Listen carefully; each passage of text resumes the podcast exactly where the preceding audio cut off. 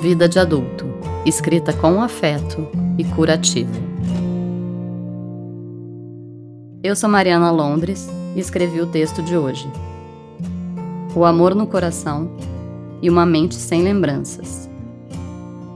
Ela teve a família destroçada por mortes e separações. Juntou os cacos, pegou o dinheiro do divórcio, a mãe, se mudou para Curitiba, onde estava o filho mais velho. Durante anos foi o elo que uniu aquela família separada, com núcleos em três cidades. Até, após os 80 anos, ser atingida pela senilidade. A memória foi sendo dragada pela erosão, e junto com ela, parte das conexões. Os presentes, as visitas, as primeiras ligações no dia do aniversário acabaram para todos nós.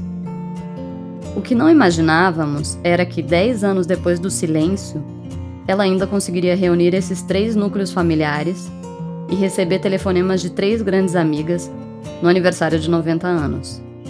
Um sinal claro de que soube sim tecer laços tão duradouros que se mantiveram quando, de uma certa forma, ela já tinha ido embora. A minha avó se divide na de antes do fim da memória com a de depois.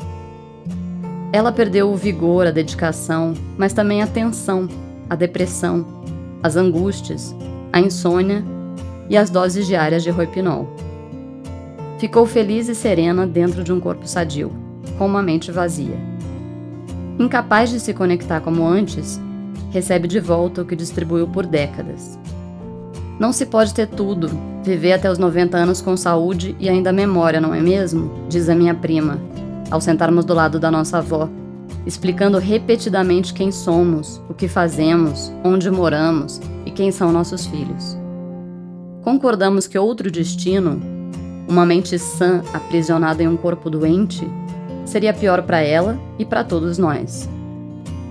Até vovó dizer: Como vocês são lindas! E todas as nossas conversas terminam assim, com ela surpresa ao descobrir, a cada minuto, que está rodeada de amor. Fique com a gente também no Instagram. Até a próxima!